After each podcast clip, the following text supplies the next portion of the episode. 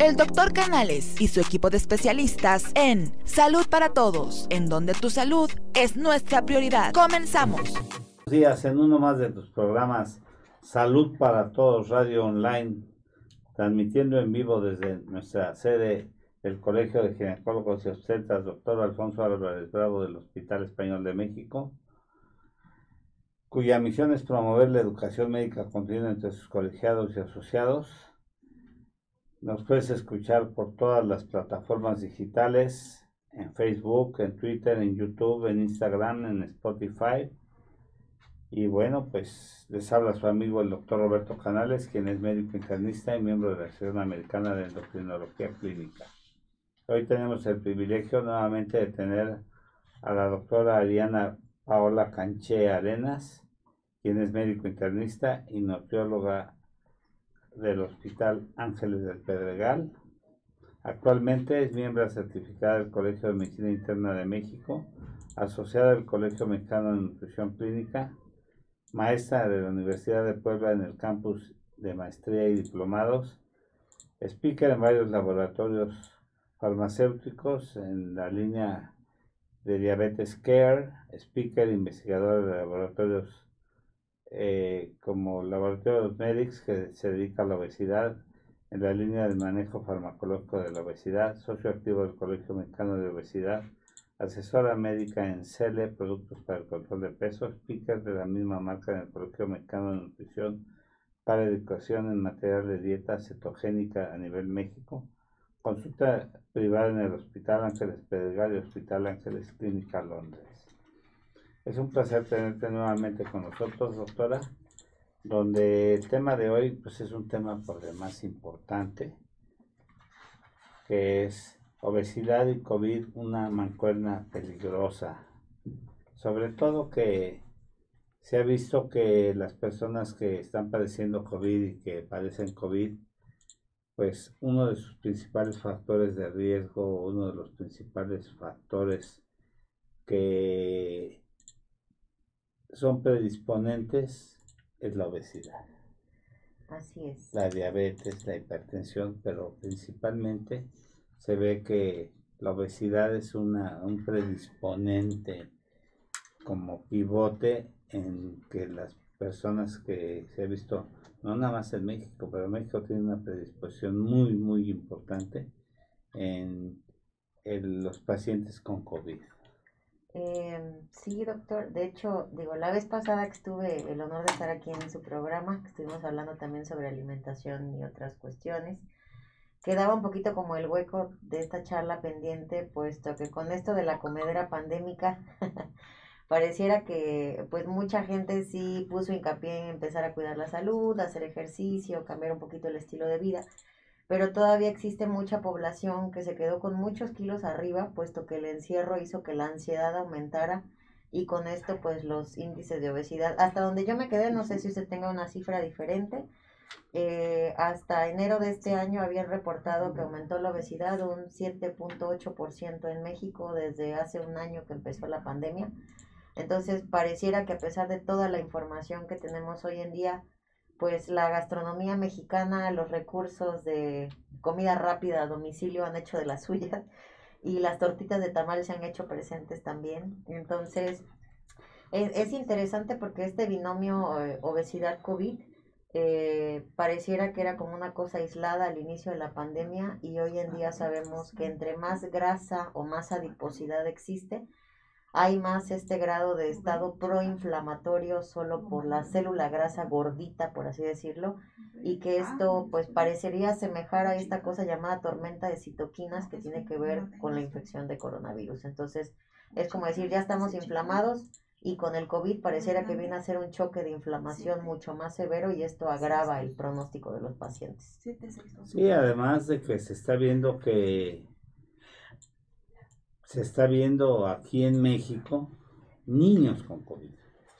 Que en Estados Unidos, eh, en el estado de California, solo se han visto 10 niños con COVID. Y aquí se han visto cientos de niños con COVID. Y eso no es más que otra cosa, el gran grado de, de obesidad infantil que tenemos, sino el más alto en el mundo. Sí, eh, y ahorita que lo menciona, tengo una compañera que está en uno de los hospitales aquí de la zona centro popular del medio infantil, no voy a decir nombres, eh, pero me mandaba una foto de la pizarra de los pacientes hospitalizados en una guardia. y, y, me decía, eh, Ari, algo estamos haciendo mal, ¿no? Porque de los 10 niños, hola doctor, ¿cómo está? de los 10 niños que teníamos, eh, que tienen, que tenían hospitalizados o en terapia intensiva, los 10 niños tenían percentilas muy por arriba, o sea, un niño de 12 años pesando 90 kilos, un niño de 15 años pesando 150 kilos. Y me decía, el común denominador de todos los que tenemos en terapia intensiva del, del área pediátrica, dice, todos tienen arriba de obesidad grado 2 o obesidad mórbida, ¿no? Entonces, eh, la obesidad, como usted lo menciona, no solo es un problema de salud a nivel de adultos, sino que cada vez vemos más niños con obesidad y más niños con diabetes tipo 2, ni siquiera tipo 1. Yo tengo la oportunidad de hacer una estancia en la Fundación Joslin, eh, allá en Boston, y curiosamente la Fundación Joslin está junto al Hospital Infantil en Boston, y, y ahí se ve una cantidad de niños diabéticos obesos. Y, el problema de, los niños obesos con diabetes tipo 2 no es de que otra cosa, sino que son hijos de latinos. O sea, la, mala educación nutrimental, alimentaria, corre y nos da una reflexión muy importante de que la cosa es educacional muy importante y es preocupante. Y los programas que tiene la Fundación Yodlin para América Latina no han sido tan, eh, tan exitosos como esperamos, porque le daban una dotación de dinero a la gente para que hicieran un, una dotación de alimentación sana y lo que se daban cuenta es que al ir a revisar sus refrigeradores encontraban pura comida chatarra, desafortunadamente. Y entonces, ¿qué es lo que pasaba? Que la gente pues no era obediente con sus seguimientos en cuanto a la cuestión nutrimental.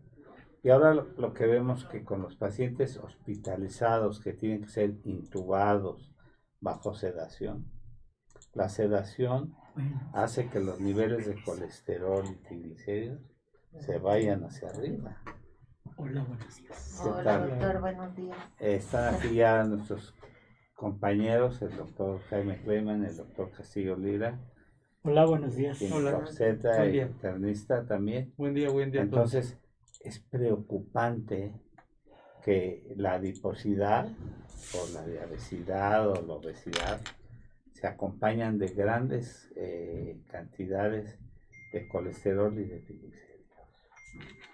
Y que el primer factor de riesgo cardiovascular además es la aterotrombosis, o sea, los factores aterogénicos nos hacen que esto aumente bastante los riesgos cardiovasculares además. Y eso hace que, tengamos grandes problemas con los eh, pacientes cada vez más y sobre todo que los niños desde etapas muy tempranas empiezan a correr con estos riesgos. Y empezamos a ver hipertensiones tempranas. No sé si te toca ver ya niños prehipertensos o niños ya hipertensos obesos. Sí, de, de hecho cuando estaba eh, en mi formación como médico, nos tocaba la estadística de saber que un paciente joven hipertenso había que estudiarse alguna enfermedad renal, un tumor eh, a nivel de suprarrenales o alguna cosa extraña, ¿no? Pero hoy en día tenemos más pacientes con hipertensión joven, eh, con infartos eh, jóvenes, ¿no? Sin toda esta carga que parecía ser como una cosa extraordinaria, sino que más bien tiene que ver precisamente con el sobrepeso. Y es que, digo, pasa algo muy interesante que me imagino que les pasa en la consulta también, que de pronto les llegan pacientes con químicas sanguíneas envidiables cuando tienen 40 kilos encima. Y entonces el paciente presume que es sano porque nunca le ha salido una glucosa alta, nunca le ha salido un colesterol elevado. Pero esta parte que a veces la población no sabe o no entiende, que, que la obesidad de por sí es un riesgo latente y que en algún momento la tablita, por así decirlo, donde vas poniendo las cosas se va a vencer y estos mecanismos de adaptación van a, pues, a vencerse y a empezar a tener problemas, ¿no? Entonces sí, o sea, cada vez veo más gente en la consulta que viene por el tema de bajar de peso, pero que resulta que al momento de pedirle un examen sanguíneo ya es diabético y no sabía, o tiene un problema de hipotiroidismo subclínico como mencionábamos la vez pasada, o trae un trastorno hormonal, o ovario poliquístico, la dislipidemia, o sea, tiene una serie de cosas, de factores que no solo es el tema del peso estético, sino que la inflamación crónica derivada del mismo, pues ya está haciendo estragos en el organismo. Exactamente, Fernando. Sí, un gusto estar con todos ustedes nuevamente. Es un tema muy espectacular. Como diría, el tema llegó para quedarse, la obesidad llegó para quedarse. Entonces, desafortunadamente, no nada más estamos hablando de obesidad, estamos hablando ustedes lo han comentado hace un momento, de hipertensión y de, diabetes y, no por ahí la discrepancia de procesos infecciosos muy activos. Desafortunadamente en nuestro México, lo que por ahí se estaba apuntando, que la obesidad va muy de la mano con el tema de hoy de COVID, que las salas de terapia intensiva o los centros hospitalarios hasta un 40 y 44% o más emigran por complicaciones hacia COVID. Llamado la obesidad, la, la hipertensión llega a marcar hasta estadísticas de 78, 80% o más altas todavía. Y la diabetes, pues también está en el 77, 80%. Lo que decían en turno hace un momento, y desafortunadamente, como lo están comentando ustedes, también no exime aquello que pueda ser de manera independiente la obesidad, porque es como lo que estás comentando, doctora. Hay pacientes que no se saben, que promueven otro tipo de padecimientos, pero realmente ya están promoviendo un proceso inflamatorio tan severo, porque estábamos hablando de, alguna, de, una, eh, de una obesidad de tipo ectópico, que bueno, esa la podemos ver que es parte de la obesidad visceral o parte de la obesidad del tórax, lo que nosotros le llamamos aquí el mediastino, la capa que envuelve el corazón de grasa, la capa que envuelve los riñones de grasa, el propio hígado graso. Entonces, son padecimientos potenciales, pero en este caso cuando instila el concepto, doctora, que llama la atención, ¿verdad? Que son pacientes que llegan con con todo su prototipo que estoy muy bien, doctor, tengo mis triglicéridos perfectamente bien. Bueno, estamos hablando de una meta, de una meta inflamación en donde es una microinflamación, pero realmente ya está presente, donde se están detonando procesos proinflamatorios y potencialmente activos que van a detonar tarde o temprano en esto que estamos conceptualizando. Fíjate que, ahorita, que ahorita que acabas de decir, Adriana, de, de pacientes que tú los ves y tienen una química sanguínea envidiable. Yo lo veo mucho en, mi consulta con pacientes que tienen síndrome de ovario poliquístico, que sus niveles, o sea, su química sanguínea, o sea, tienen una resistencia a la insulina, la tienen porque la tienen, pero la química sanguínea sale perfectamente bien.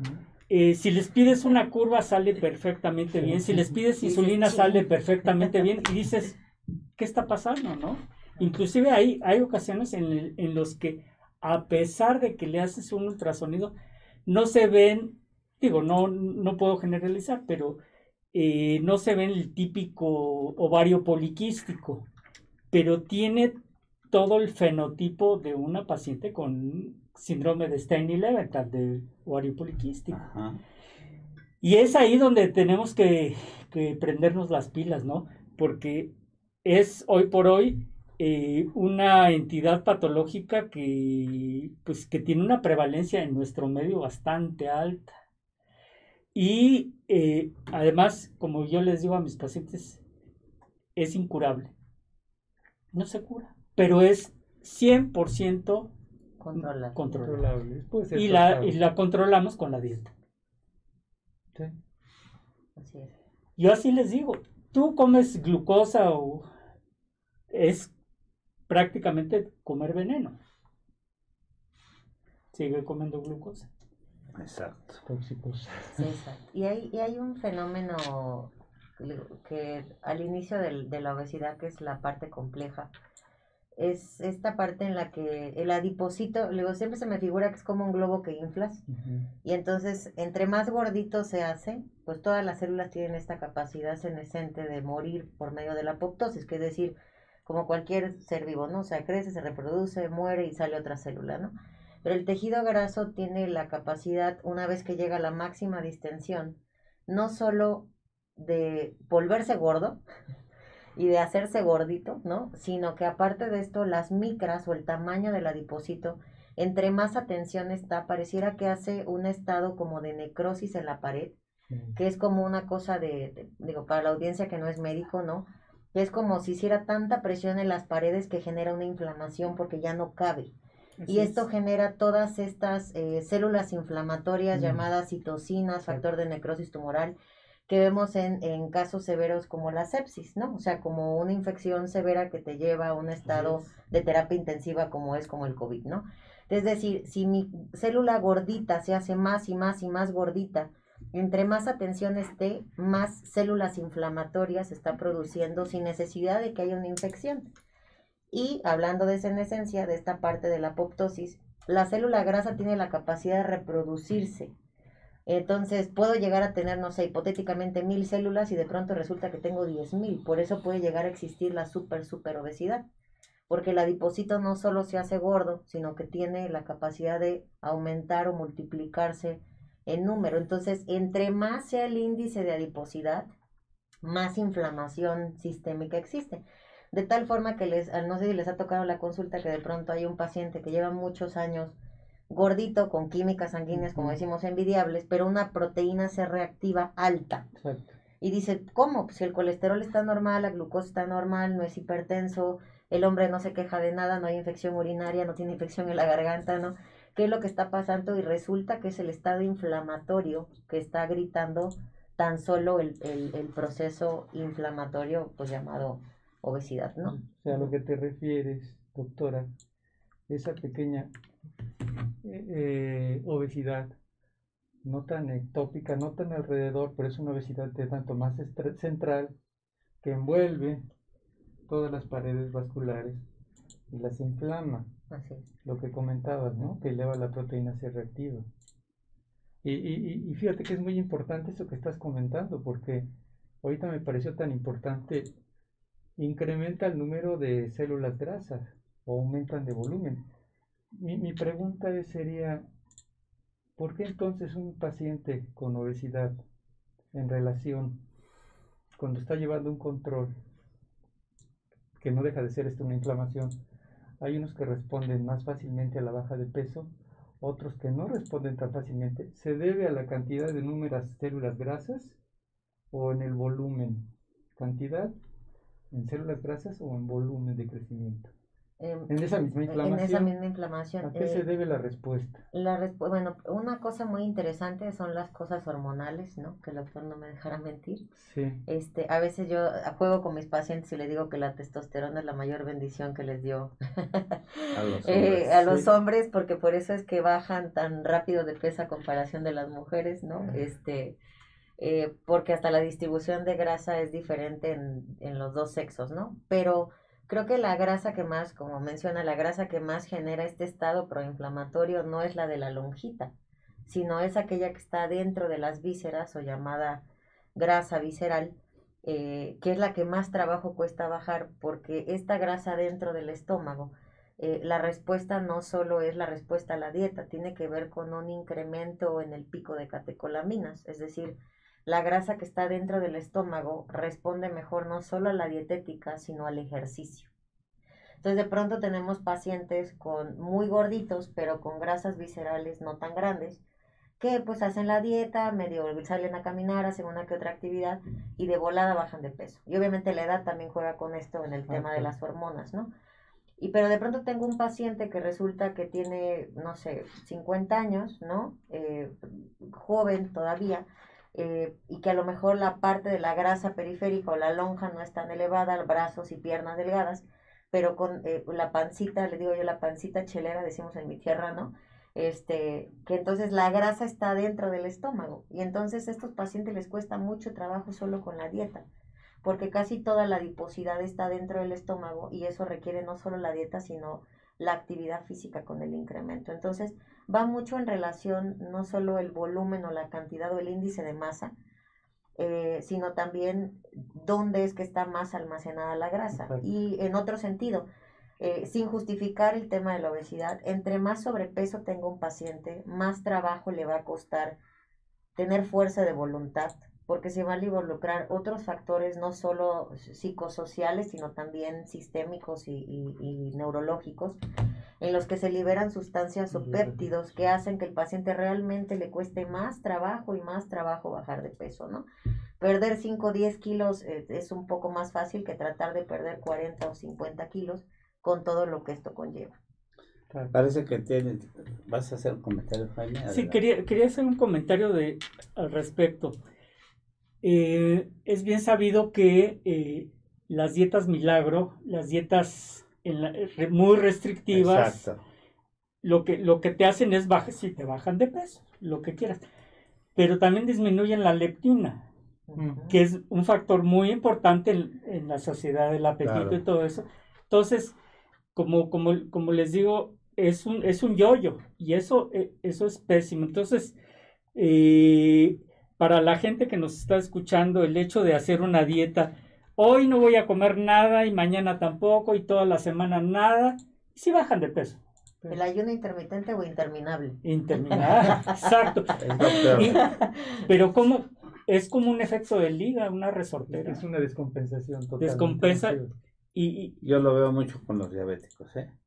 Que, que dejan de comer y después se dan unos atracones y traen un yoyo, un yoyo de, de, glicémico y hacen unas glucotoxicidades tremendas. Tú lo ves, eh, seguramente ves muchos diabéticos también. Y, y ahora, estas eh, últimas dos semanas, me ha tocado ver pacientes diabéticos que llegan con arriba de 600, entonces después compensarlos hidratarlos porque además llegan, ¿no? Sí, no, no, no, son pacientes que llegan metabólicamente mal. Entonces, cuidado, el paciente diabético nunca debe dejar de comer. Lo que debe de orientar es su alimentación y debe de tener eh, un cuidado. Yo lo que le digo, no tiene que ser conmigo, pero tiene que ser, tener una vigilancia médica pero no debe dejar de comer, o sea, y tampoco debe hacerse unos atracones. Eh, la idea hoy en día es que hagan quintillas, o sea, cinco comidas al día, o seis. Pero eso no significa comer más. Exactamente, ordenar, apoyarse de un consejo nutrimental como con la doctora, con un nutriólogo, un, un educador en diabetes. Eso ayuda mucho. Eh, parece ser que la doctora Cacheta hay una presentación. Quisiera mandar unos saludos. Eh, hay mucha gente, el rating va para arriba. A nuestra amiga Lidia Araceli Andrade Muñoz, esposa del doctor Gabriel Rojas. Saludos, Lidia, de todos aquí. Gilberto Betancourt, este, Lupita Igareda, este, sí, sí, Susi Trinidad Román desde Zacatecas, saluda a la doctora. Gracias, Susi. Ari Canché, eh, Elizabeth Soriano, buenos días. Rafael Zabaleta, David Ávila Velázquez, saludos. Eh, otra vez eh, Enrique Sánchez Vera, nuestro comentarista deportivo aquí, Lidia Araceli eh, varias veces, Beto Bambriones de Servier, Jan Núñez, Maru Ramírez, Maru, te estamos esperando que regreses con nosotros, la maestra Adriana Tepepa desde Miacatlán, Morelos, y bueno, hay muchísimos saludos. Este, cuando gustes, eh, creo que te... ¿Puedo, hacer una pregunta antes de que inicie? Ya informo. Mira, ahorita que comentaba Jaime de las dietas, ¿verdad? Las dietas de hambre. O que el atracón también, que se comentó desde la vez pasada. Eh, los, los trastornos alimentarios, ¿no? Alimenticios. ¿A qué se debe que una persona, de una manera muy práctica para que nos escuche nuestro público, ¿a qué se debe que una persona que repentinamente baja de peso, tiene una obesidad grado 2, grado 3, está demasiado pasado? ¿A qué se debe que en un mes independientemente de las dietas, que si yo como de todo, tienda a bajar rápidamente y dice, mira, yo estoy muy bien, estoy bajando de peso.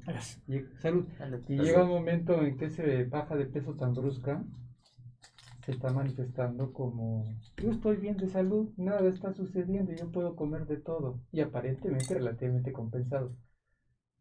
De manera práctica, ¿a qué se debe esa descompensación y, por qué se puede mostrar de esa manera? ¿En dónde está el error que están cometiendo? Em, bueno, ahí va en, dos bemoles, ¿no? Aquellos que hacen dietas eh, prácticas o rápidas en una asesoría. Eh, pues, el doctor hablaba, por ejemplo, del ayuno intermitente, que ahorita se puso en moda, que hay mucha gente que se capacita para hacer eso es decir, no solo es tomar una aplicación por medio de una vía electrónica y decir, bueno, yo voy a dejar de comer 16 horas y voy a comer 8, ¿no? Pero no llevan una adecuada eh, pues vigilancia de un profesional para saber si es candidato a esa dieta, cuántas horas son y lo que debe comer en el tiempo adecuado. Eh, hablando igual la vez pasada de dieta cetogénica, es la misma historia, es decir, eh, la cetosis sirve, la cetosis funciona, pero siempre llevada por un profesional para saber el tiempo que se debe llevar a cabo y la suplementación. Entonces, estas descompensaciones de pérdida rápida de peso sin un manejo adecuado por un profesional hacen que el paciente pues sí pierda peso, pero se descompense porque pierde nutrientes, porque eh, no está bien suplementado, porque no está bien nutrido Sí, o sea, yo podría hacer un ayuno de 16 horas y comer 8 y me como una, pizza y una hamburguesa en ese tiempo, es decir, comida chatarra. Entonces, eh, resulta que eso en la cronicidad baja muy rápido de peso al paciente, pero lo malnutre. A veces entendemos el tema de desnutrición con el de malnutrición.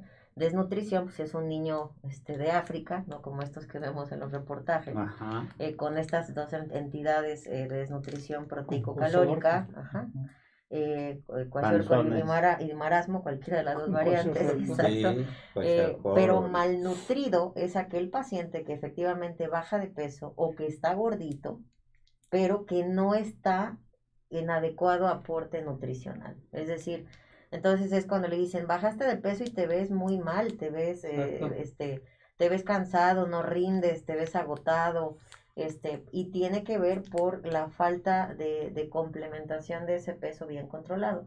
Yo hoy en día hago los dos procesos de dieta, o sea, hago tanto ayuno intermitente como cetos, le digo, yo me ajusto a lo que el paciente requiere y, y está con la inquietud.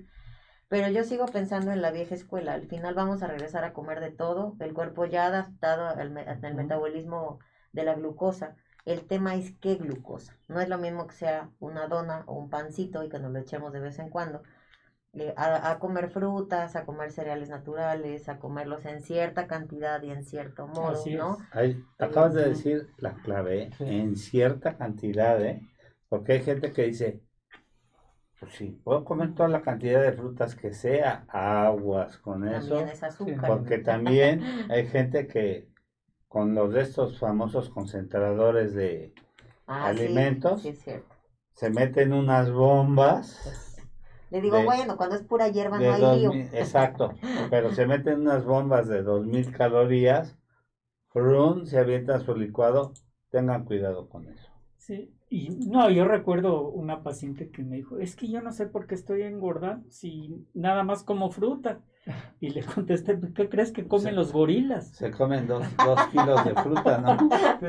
Sí, en los concentradores esos de... Y ahora que están al dos por uno más una bocina de ah, regalo y unos lentes, ¿no? Entonces, cuidado con eso, ¿no? Para, para saber... ¿Dónde está así? Por eso, es que, o sea, las estrategias comerciales, todo eso pues hay que tener mucho cuidado. Porque sí, sí, este, enganchan a la gente.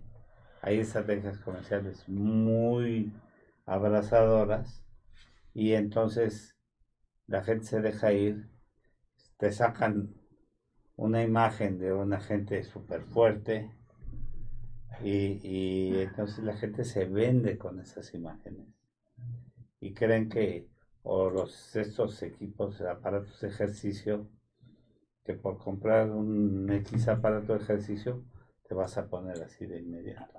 Bueno, es todo un proceso, ¿no? Es como el Melvin del, del cereal, que antes era gordito, después fue fitness y ahora lo dejaron muy, muy fit, ¿no? Tú lo acabas de decir, eh, yo creo que es algo muy importante y no, yo también comulgo con lo de la vieja escuela, ¿no? Sí. El, el hecho de, tener un sobrepeso, también, o sea, nosotros como ginecólogos nos han preguntado, bueno, ¿qué hago para bajar de peso? Entonces, yo eh, les digo que hagan eh, dieta y todo ese tipo de cosas, pero que bajen poco a poco. O sea, lo primero que les pregunto es, ¿cuánto te llevó llegar al peso en el que estás? ¿Y quieres bajarlo en una semana? O sea, no se puede. Si te llevó dos años, en dos años bájalo. Y créeme que va a ser más difícil que lo subas, que eso es muy importante. Tenemos aquí varias preguntas, ya vamos a empezar. Y qué bueno, porque eso significa que está haciendo puya. Dice, doctora, doctores, ¿a qué se refieren con grasa visceral?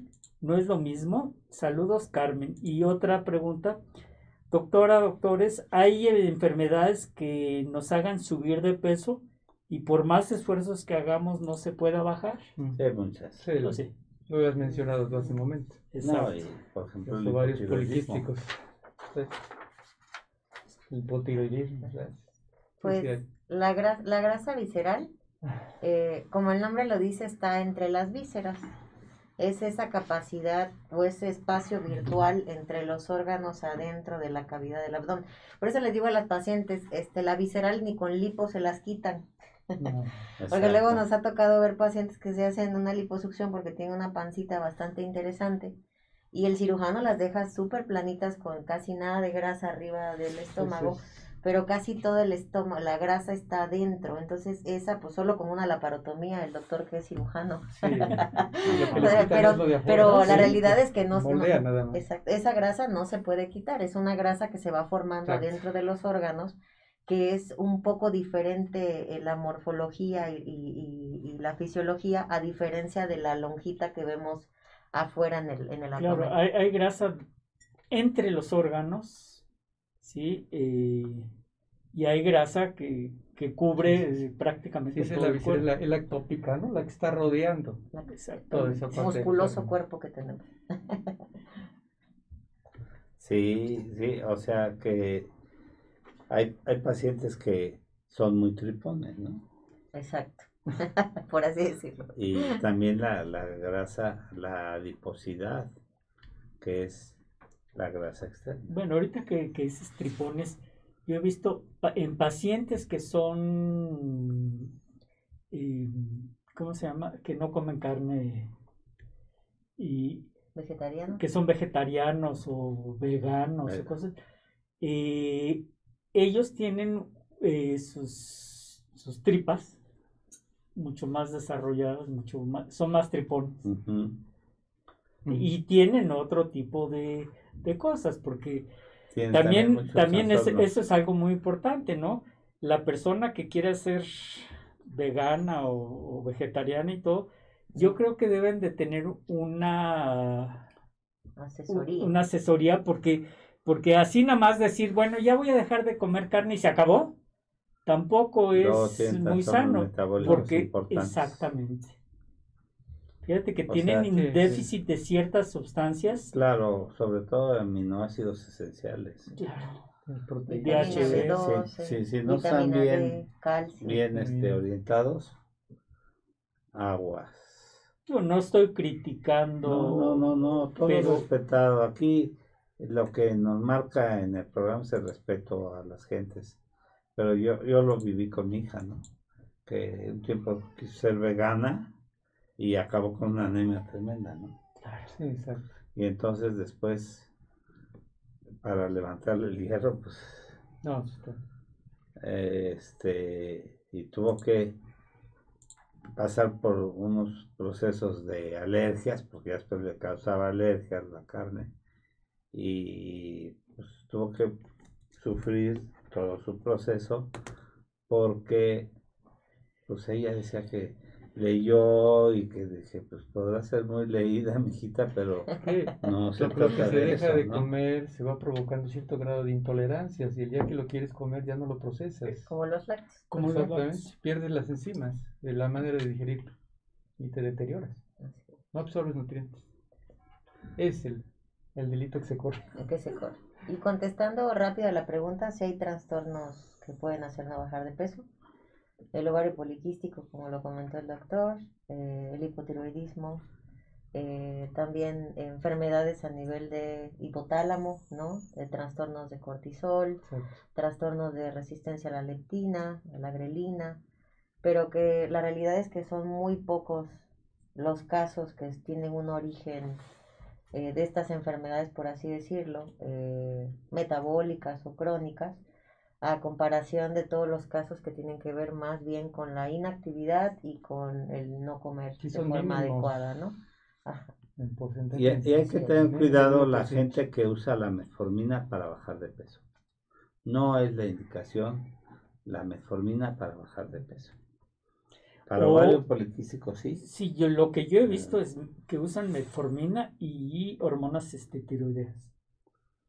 Sin prescripción médica y sin hacerse una prueba, de, eh, un perfil tiroideo antes. Es que la comadre, a la comadre le, o a alguien le, encontraron hipotiroidismo, era gordita, tomó hormonas tiroideas, se mejoró, mejoró su peso y dijo, ah, yo me las voy a tomar. Yo me las voy a tomar también. Cosa que pues no debemos hacer. Y hay que titularlas cada 8 a 12 semanas mínimo, porque cambian. Y lo que es bueno para mi comadre no puede ser bueno para mí. Sí, la comadre tenía este hipotiroidismo, pero ella puede tener otro tipo de trastornos. ¿Sí? No está mal de la tiroides, sino de la tragoides. que es más frecuente. Que es más frecuente. Pero bueno. Bueno, yo creo que Jesús, si quieren empezar.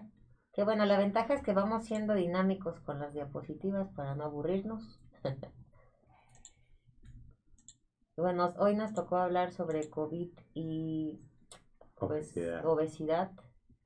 Y bueno, hay algunas en las que no me voy a detener mucho. La que sigue, por favor. Pues bueno, ya hablamos un poquito de esto, el tema de la obesidad no solo pues nos está costando problemas de salud pública, sino que representa gran porcentaje pues del PIB a nivel nacional o mundial. Eh, entre más pacientes, no en el sector privado, sino en el sector público existan con enfermedades como obesidad, va a haber más pacientes con diabetes, con hipertensión, que representan un gasto. Y no sé si les pasó a ustedes, pero eh, a mí me tocó empezar a ver muchos pacientes que debido a la pandemia, pues llegaron a la consulta después de seis meses sin tratarse, ¿no?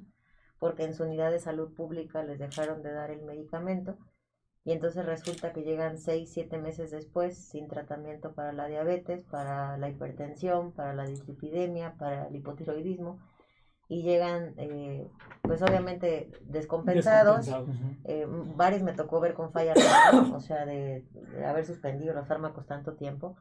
Este, y bueno, pues esto representa no solo pues un tema en salud, sino que el paciente ahorita está costeando todos estos insumos y yo creo que se está dando cuenta de lo que aparentemente a veces solo hacemos responsable al gobierno y dejamos de lado nosotros, ¿no?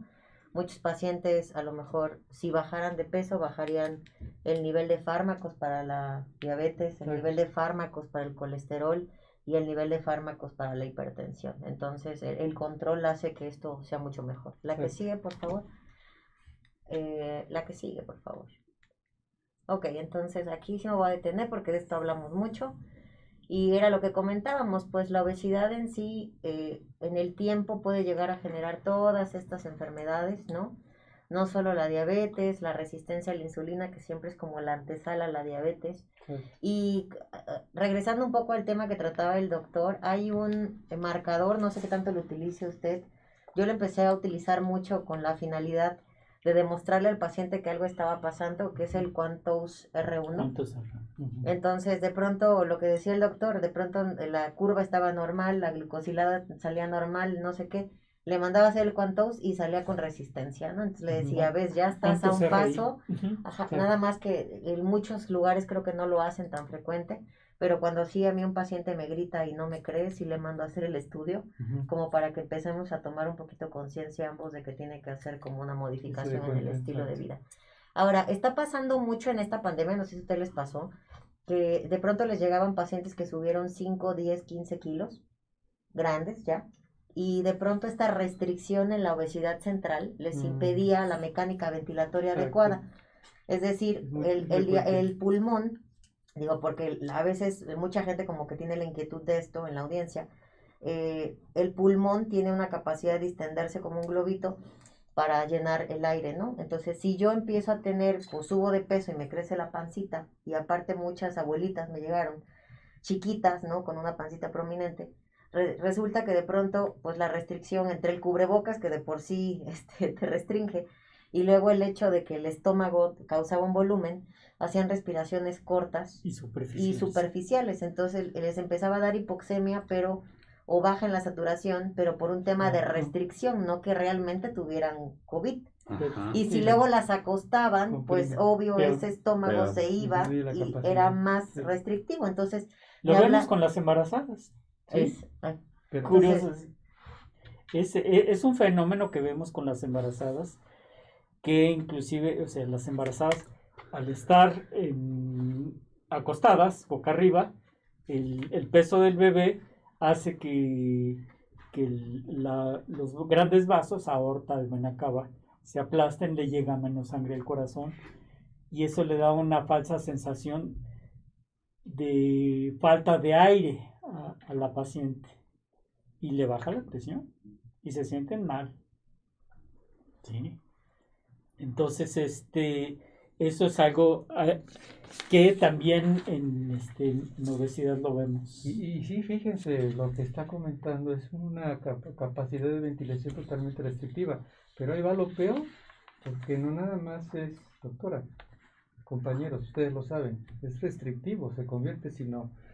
Cuando el paciente tiene componentes de que fuma, de que está expuesto totalmente al bioma, donde hay carbón, no se diga, leña, con muchos años de tabaco, o fuese un fumador totalmente pasivo, está adquiriendo enfermedad pulmonar obstructiva crónica.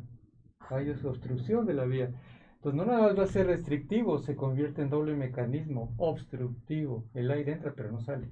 Entonces imagínese un paciente que totalmente, que tiene un sobrepeso, una obesidad mórbida, compactado. Ese corazón cuánto está trabajando. Esa presión arterial, ¿cuánto está subiendo? La presión pulmonar, ¿cuánto está subiendo? Entonces, eso es muy importante lo que comentaba, Y, y, me pasó que están llegando estos pacientes y de pronto les preocupa porque ya todo el mundo se compró su oxímetro. Sí, y entonces yo le decía a una paciente que vi ayer, ¿no? Le decía, bueno, es que si vemos el récord de tu mamá, pues la señora fumó 30 años, dos cajetillas diarias y estamos viendo que su saturación de por sí era del 90-89% por el EPOC. Y entonces ahorita, pues con los kilitos que se echó arriba y la pancita que le creció como 10 centímetros, pues la restricción es mayor, no es que ya tenga coronavirus, ni es que ya tenga ninguna otra cosa. observación muy buena. Eh, entonces, eh, e, esta parte de ver el contexto del paciente antes de, de, de, empezar a querer darle todas las terapias y empezar pues a alarmarse en el domicilio, eh, y ver más bien como todos los factores eh, pues anteriores que tenía el paciente o los antecedentes para ver qué es lo que está ocurriendo. Y digo, no sé ustedes, pero a mí me pasó que estoy encontrando enfermedades pulmonares crónicas que no se conocían, eh, que no se habían investigado porque a nadie le preocupaba, o enfermedades pulmonares intersticiales por otras cosas, o sea, neumoconiosis, este, aspergilosis, ya me tocaron dos casos, ¿no? Que de pronto estamos viendo lo que decía, o sea, esta cuestión como de las cosas ocupacionales en el tiempo, gente que trabajó con leña o fibras o en fábricas, y que ahora estamos viendo los granulomas y los trastornos respiratorios, pero que no son COVID. es importante lo que dices, doctora, porque en la clínica pulmonar de la está catalogado que más del 50% de la población tiene un grado de obstrucción pulmonar. en otras palabras, tiene un grado de POC, que están caminando por las calles y que encuentran sean con sobrepeso o obesidad mórbida o, en condiciones normales. Entonces imagínense ahorita con esto de, las complicaciones que se van generando. Por eso se dice que categóricamente los que sean más potenciales para generar y desencadenar COVID son los que tienen todos estos factores de riesgo pues tan solo vivir en la Ciudad de México es un factor de riesgo. Así es. Vivimos entre la contaminación y el smog. Y bueno, la diapositiva muestra todas las cosas que podemos llegar a tener, que es esto que se decía ahí como síndrome de hipoventilación obesidad, que es la restricción pues generada por el exceso de peso y la pancilla chelera. Pero de pronto empezamos a ver que pues también la presión se eleva por esto, de la osteoartrosis pues es esta degeneración de los huesos hay que recordar que por cada kilo arriba de mi peso representa 4 kilos en una rodilla. Entonces, si yo tengo 10 kilos arriba, son 10 kilos de presión sobre mi sistema ortopédico. Entonces, mucho les está pasando que empiezan a tener ahorita dolores de columna, dolores de cadera, dolores de rodillas, porque subieron de peso y no es que tengan otra cosa agregada ahí, sino realmente el peso está haciendo o brincando a la luz estos problemas que probablemente ya había un desgaste y que ahora se está viendo con más regularidad. O sea, te refieres a la osteoartritis, a la, osteoartrosis. En generación de cadera. En generación de, cadera. Y eh, la enfermedad por reflujo, que de pronto empezamos a ver muchos pacientes que sienten como esa sensación de dolor en la boca del estómago, que se les regresa el jugo gástrico, o que se levantan con tos.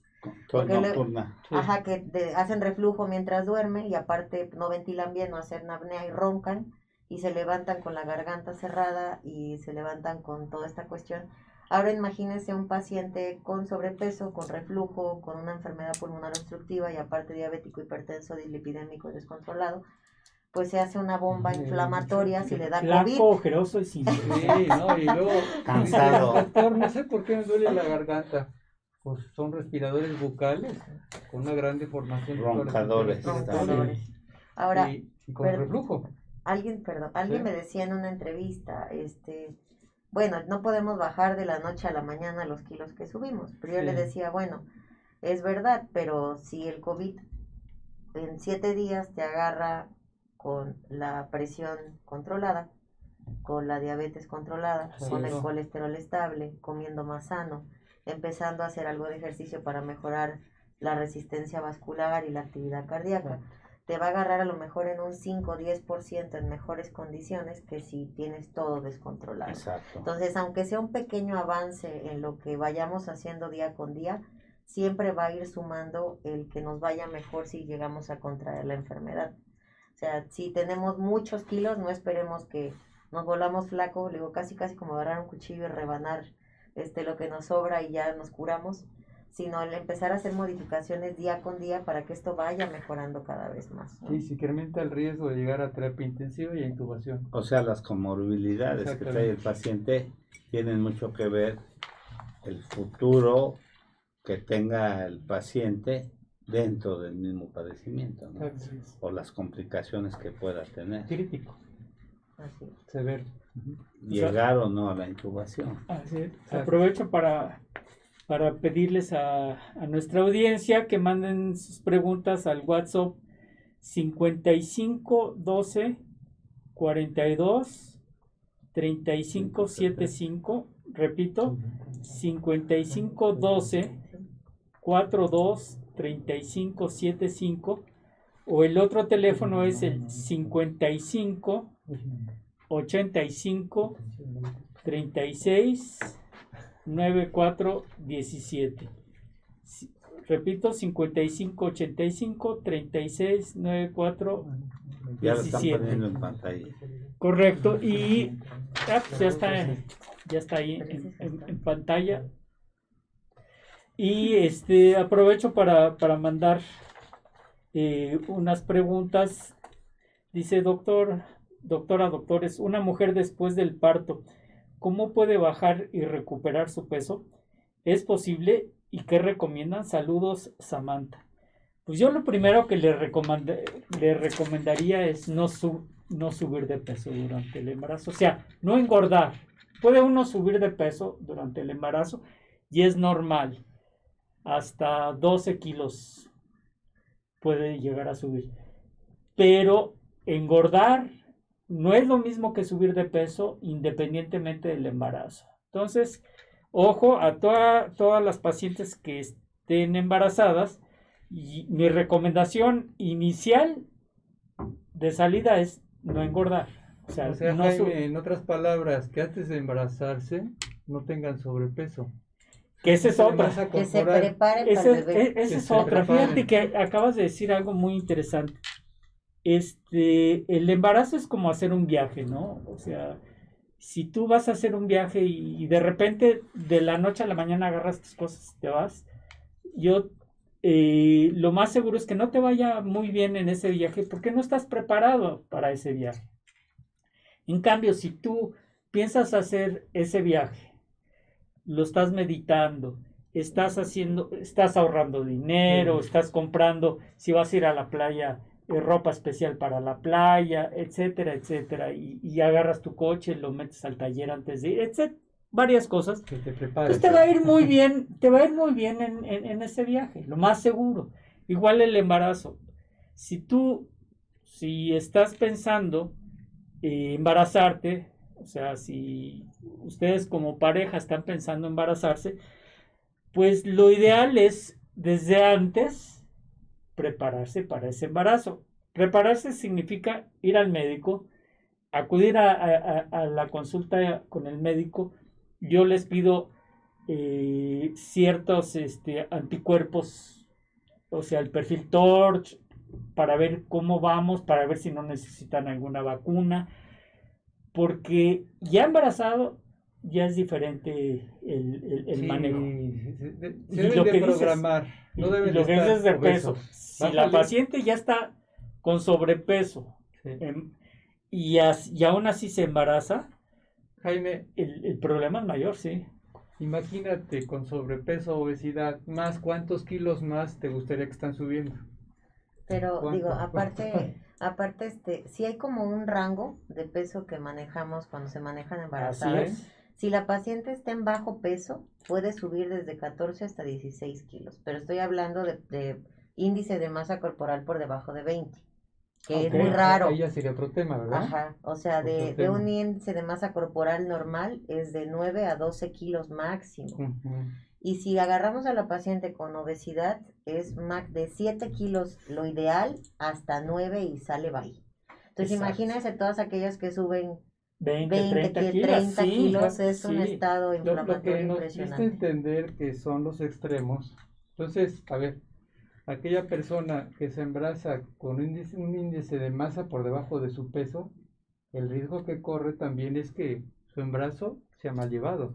Y el día de mañana, que sus hijos, en sus generaciones, por descompensación sean obesos y sean cardiópatas. Esta cosa del todo lo contrario. Y, y si a esa paciente que se embarazó con sobrepeso, que además engordó durante el embarazo y que además tiene, eh, adquirió COVID, también, tampoco le va a ir muy bien. O sea, le va a ir, lo más seguro es que no le vaya bien. Exacto. Tanto por el COVID como por el embarazo. O sea, se van a juntar varias cosas. Y vamos a, en el hipotético caso de que, bueno, ya, ya se embarazó, ya tuvo a su bebé y, quiere bajar de peso. O sea, ya vemos la siguiente fase. Lo primero que yo les recomiendo es que no, que no eviten la lactancia, o sea, que se incremente la, la, lactancia. La lactancia es muy, muy importante. Que sigan comiendo o que coman en forma normal y que en su caso eh, acudan con un especialista para que les lleve un régimen dietético, porque el hecho de lactar también es algo muy, muy importante que no podemos dejar de lado. ¿Sí? Y hacer una, una dieta, ya, ya, ya tuve a mi bebé, ahora voy a ponerme en ayuno total. Lo vemos, lo vemos. Desgraciadamente es algo que, que sí se ve frecuentemente. Y para promover eso, yo siempre les digo, la lactancia te baja más de peso que cualquier dieta. Es una cosa impresionante. es una cosa impresionante. Yo eh, por eso promuevo mucho la lactancia. Tomen mucho aparte que protege a tus bebés de todo. Doctores, eh, doctora, ¿qué opinan ustedes de las proteínas o testosteronas, dice aquí, que luego dan para aumentar músculo. Lo recomiendan. Saludos, Carlos. Bueno, ese es, es un tema como punto de aparte. Otro tema. Vigorexia este, y, eh, cosas de eh, eh, porque tiene que ver con toda esta parte del deporte, pues llamado culturismo, alterofilia y general. Entonces, digo, la realidad es que hay que recordar que el cuerpo humano tiene sus propias hormonas en su propio entorno y en su propio equilibrio y está, es una máquina perfecta. Y salvo honrosos casos de algunos pacientes, hay necesidad biológica de generar, pues, dar ese tipo de... Cuando hay indicación. Cuando hay indicación. El hecho de que se te use de forma recreativa para alguna actividad deportiva, quedaría en otro rubro que obviamente no es el tema de la salud, que es lo que promovemos. Y, como dices, doctora, si no se necesita, eso lo que estás provocando es un daño, un daño a nivel de tu corazón, un infarto, etcétera. Entonces, si no está indicado, no se usa. Todo debe ser controlado. Fíjate que eh, hay preguntas muy interesantes, doctora. Eh, la ansiedad o el estrés es motor para aumento de peso, aunque se coma más saludable, lo más, lo más saludable posible. Saludos, Eli. Pues sí. Pues sí, de hecho, este, este programa yo creo que también fue pensado que hoy es el Día Internacional de la Obesidad, hoy 4 de marzo. Este, parte de, de, todo lo que estamos viviendo hoy en día. Un saludo a todos los este, eh, eh, la parte, gordofilia. la gordofilia. Parte de lo que estamos viviendo hoy en día es generado mucho por el estrés. O sea, digo, no sé ustedes, pero a mí me pasa muchísimo que hay pacientes que llegaron, que bajaron 30 kilos porque les dio ansiedad, porque dejaron de comer, porque creyeron que se iban a morir pero la mayor cantidad de gente empezó a ver a la comida como un tema de mejorar esta cuestión de las endorfinas. Luego se me figura la imagen de la chica deprimida comiendo helado, viendo la tele o las películas, ¿no? Entonces, el, el binomio es sumamente importante. La ansiedad y la depresión causan obesidad. La obesidad causa ansiedad y depresión, entonces casi nunca van separados, ¿no? Es, es bien interesante porque creo que esa pregunta la hice la vez pasada, ¿verdad? ¿Qué tanto la ansiedad causa obesidad? Pues sí causa obesidad, lo estás comentando, porque hay tres hormonas Está la grelina, está la leptina, está la digorectina. Y hay un desbalance. Al ver ese desbalance, entonces vas a incrementar tu peso. Hay una de que la ansiedad sí lo genera. Berenice Arriola Navarrete dice, ¿con qué estudio puedo saber cuánta grasa visceral tengo? ¿Mm? Ah, bueno, es muy fácil.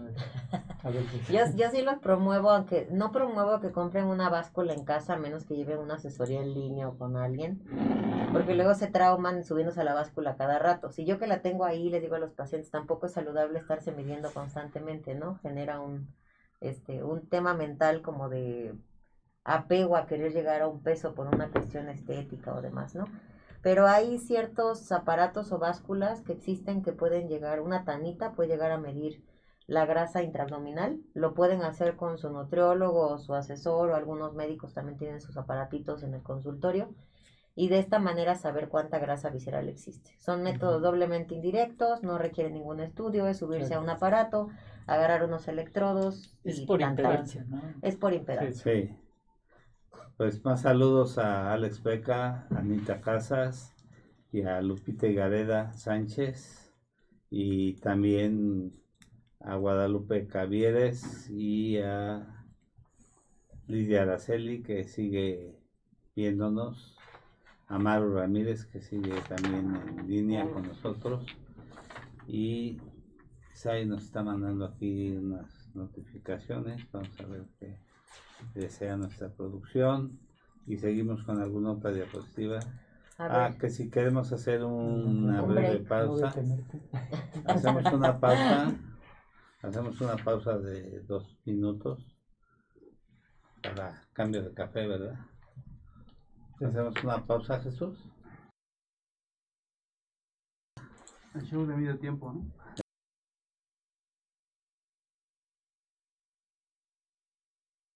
Me gustaría tomarme unos minutos para hacer énfasis en lo importante que es mantener un peso saludable, ya que, como nos lo ha confirmado la pandemia, aquellas personas con sobrepeso u obesidad siempre estarán más expuestas a cualquier tipo de enfermedad. Es por ello que es importante recordar que nunca es tarde para mejorar nuestros hábitos alimenticios y podemos empezar con pequeños cambios que traerán grandes diferencias en nuestro organismo y nuestra vida, como los que ofrece Nutrete. Nutrete es un proyecto que dos maestras en nutrición han impulsado facilitando sus diferentes productos para que cualquier persona que quiera cambiar su vida los pueda adquirir. Te invitamos a conocerlos. Visita sus diferentes redes sociales. Instagram, arroba Nutret-MX. Facebook, arroba Nutrete CDMX. O al teléfono 55 62 16 65 20. Nutrete y cambiará tu vida.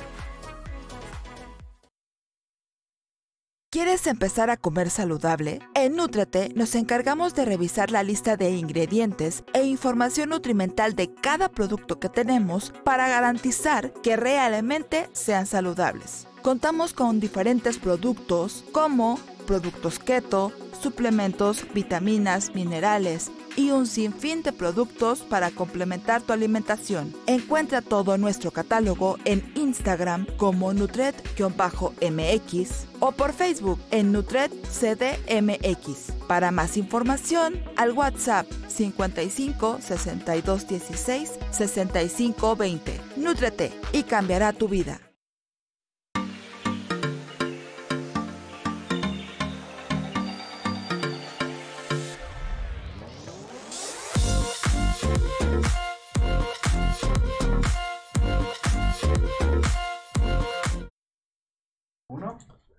Regresamos amigos y regresamos eh, y saludos a Elmi Camarena. Y pues tenemos más eh, imágenes con la doctora Ariana Paola Canché Arenas que está excelente y el rating va hacia arriba muy muchas preguntas hay muchas preguntas todavía. Bien interesantes todas ¿cuál, cuál de ellas?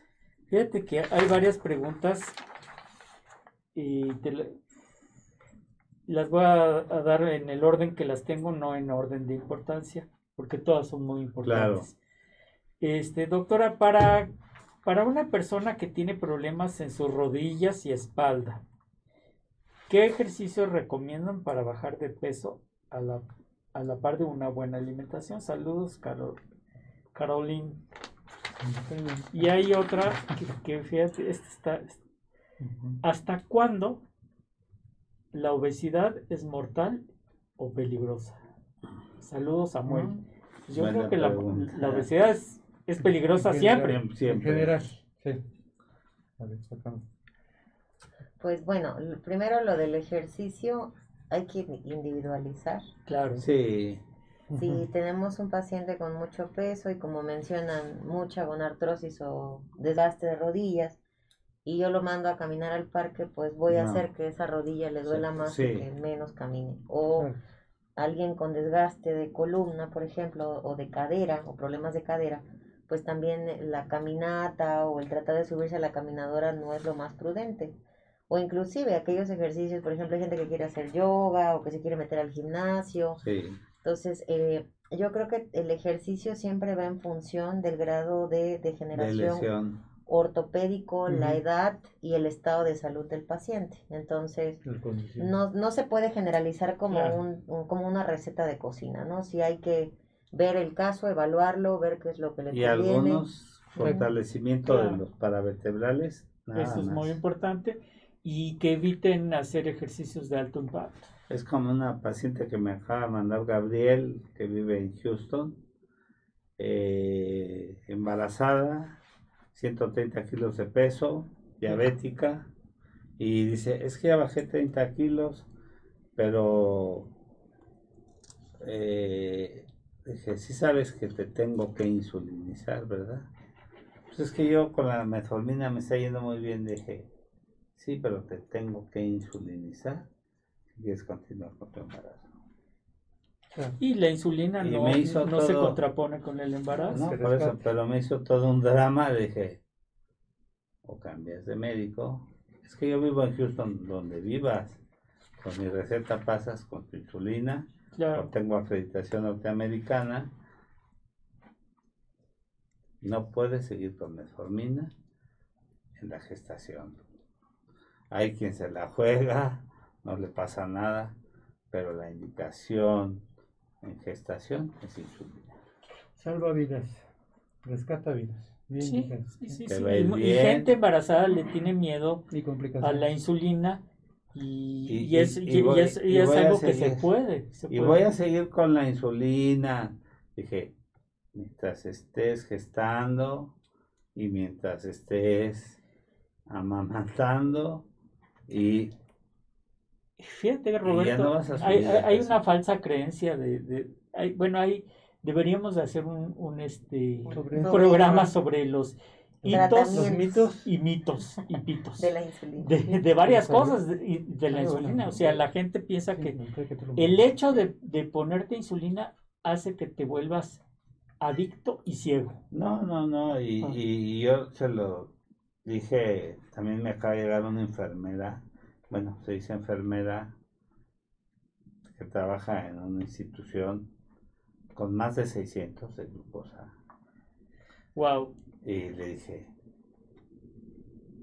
según ella usaba insulina, y dice, ¿cuánto te pones insulina? 1.5. Dije, ¿1.5 de qué? ¿Y cada cuándo? No, no, no. 1.5, digo, de, pues, ¿de qué y de cuál?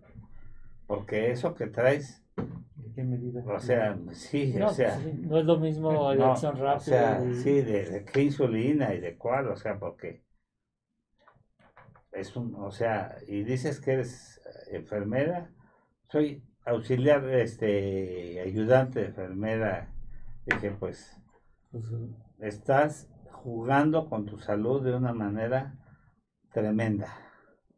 Tienes que respetarte ahorita que todavía se te puede, te voy a corregir metabólicamente, hidratar, todo eso, pero si tú no te pones la insulina como debe de ser, y aparte con un tratamiento eh, coadyuvante con la insulina, necesito volverte a ver en tres días, ya iba más o menos, la volví a citar y otra vez para arriba, te pusiste la insulina, es que se me olvidó. Dije, ¿sabes qué? Te sugiero que cambies de médico, porque así no vas a entender hasta que pierdas la vista y vas a empezar con problemas renales, otro tipo de problemas. Entonces, no, mientras tú no aprendas a quererte, a querer tu diabetes, vas a tener muchos problemas y es una mujer joven. menos de 50 años. Sí. Y lo primero que pierde el diabético es la vista. y después de ahí empiezan muchos problemas. Así es. Y entonces, desafortunadamente hay veces que... Y, me dicen, es que me gusta... No, yo, yo no regaño, nada más simplemente te digo las cosas como son. Tienes que aprender a quererte, a querer a tu diabetes, porque la diabetes te va a acompañar el resto de tu vida. Amar y aceptar tu padecimiento y hacer lo tuyo. Ese es tu... No sé qué les digas a tus pacientes que tienen una obesidad mórbida, que tienen un grado de obesidad y quieren que de la noche a la mañana, prun, mágicamente los bajes de peso. No es posible. Tienen que aprender a comer, aprender a quererse. No hay de otra. Si el paciente no está consciente de qué es lo que quiere, no va a poder lograr sus objetivos ni sus metas. Yo siempre hago como una analogía, quizá un poquito burda, pero para que el paciente entienda un poco como los tratamientos, ¿no? Le digo, imagínate que la torre hospitalaria es tu cuerpo, cada piso es un órgano, cada vía de acceso y el elevador es una arteria, una vena, un capilar, ¿no? La señorita eh, enfermera o asistente es la insulina, tú eres la glucosa y la célula soy yo dentro del consultorio. Entonces, si ella, su chamba es anabólica, es decir, es agarrar la glucosa, presentármela y meterla a la célula. Si ella empieza a mal funcionar, pues le doy un expreso. Es una analogía, ¿no? Les digo, o le doy un Red Bull, ¿no? O le digo, ¿qué es? Le doy metformina para que mejore su actividad. Le digo, la resistencia a la insulina tiene que ver con que yo como célula, en un paciente, en otros contextos, ¿no? Que fue subiendo y subiendo y subiendo y subiendo de peso. Le digo, es como si yo estuviera en el IMSS, le digo, y en lugar de ver ocho pacientes en ocho horas, viera 30 pacientes en 8 horas. Me va a ir dejando una carga de trabajo que voy a dejar los sobres manila ahí almacenados, es como si fuera la grasa en el cuerpo. Y la chamba se me va a ir acumulando por meses, semanas y años, hasta que llegue un día en el que yo le cierre la puerta a la insulina y le diga, ¿sabes qué? Ya no te voy a dejar que me pases a nadie. Doctor, pero pues hay un montón de pacientes allá afuera en la salita de espera, ¿no? O sea, en el capilar o en la sangre. Sí, pero oye, yo tengo un montón de grasa aquí para utilizar, es decir, pendientes, como por qué dejaría que siga. Entonces empieza la resistencia, le digo, entre el cuerpo y el trabajo de la insulina. No es que la insulina, tu insulina no trabaje bien, pero si este binomio se perpetúa, de pronto no nada más yo te voy a cerrar la puerta, sino otro doctor y otro doctor, y entonces cada vez va a haber más pacientes en la sala de espera, cada vez se va a aumentar más la glucosa a nivel sanguíneo, ¿no? Y entonces vamos a empezar a dar otros fármacos que sería un policía en la entrada, un, un, DPP4, o le ponemos un GLP1 que es como un ayudante de, la insulina, como si trajera un chalán, ¿no? Hasta que llega un día en que la pobre Mirelda, que se llama mi asistente que está de vacaciones, este, eh, de pronto tira la toalla y se va con el novio. Le digo, y no hay insulina. Le digo, entonces, ¿qué hace el cuerpo? Pues el cuerpo entre el fracaso pancreático empieza a bajar de peso muy rápido, pues porque no hay quien le presente a los pacientes. Entonces todo el mundo abre las puertas y empieza a sacar pendientes, es decir, empieza a sacar la grasa, ¿no? Baja de peso, baja de músculo. Le digo, entonces, la insulina que te están poniendo o que te pone el endocrinólogo, ¿no? Es con la finalidad de que tengas un asistente para manejar ese volumen de pacientes. Y entonces todo el mundo esté en, ahora sí que de una forma homogénea, trabajando de manera adecuada. Ahora le digo, obvio el tratamiento que el doctor te dé, ya sea tal o tal o tal o la insulina en sí, va a depender mucho de qué, pues del volumen de pacientes, que es la glucosa. Si tú no dejas de comer, no reduces el número de pacientes, no haces más eficiente eso, esto por más que yo siga incrementando fármacos jamás va a mejorar, ¿no? Y entonces le digo, por eso de pronto ves pacientes con sobrepeso pero insulina. No solamente cuando estás flaco es que requieres insulina, porque precisamente lo que se trata de hacer es que el paciente no se quede con su propia insulina utilizándose, sino que la que se ponga de forma exógena compense el trabajo de la otra y que sean como dos asistentes, por así decirlo, trabajando en conjunto para evitar este daño, ¿no? Entonces digo, es un tema interesante, ¿no? Pero el tratar de concientizar que, pues que la obesidad, que es de lo que venimos a hablar, de una forma puede llevar a este fracaso, este, pues de la insulina de manera crónica, desde la resistencia hasta la diabetes, ¿no? Y hasta el fracaso eh, pancreático. Es decir, cada vez que eh, incrementamos fármacos para la diabetes, va en función mucho del deterioro del propio organismo por la falta de control, ¿no?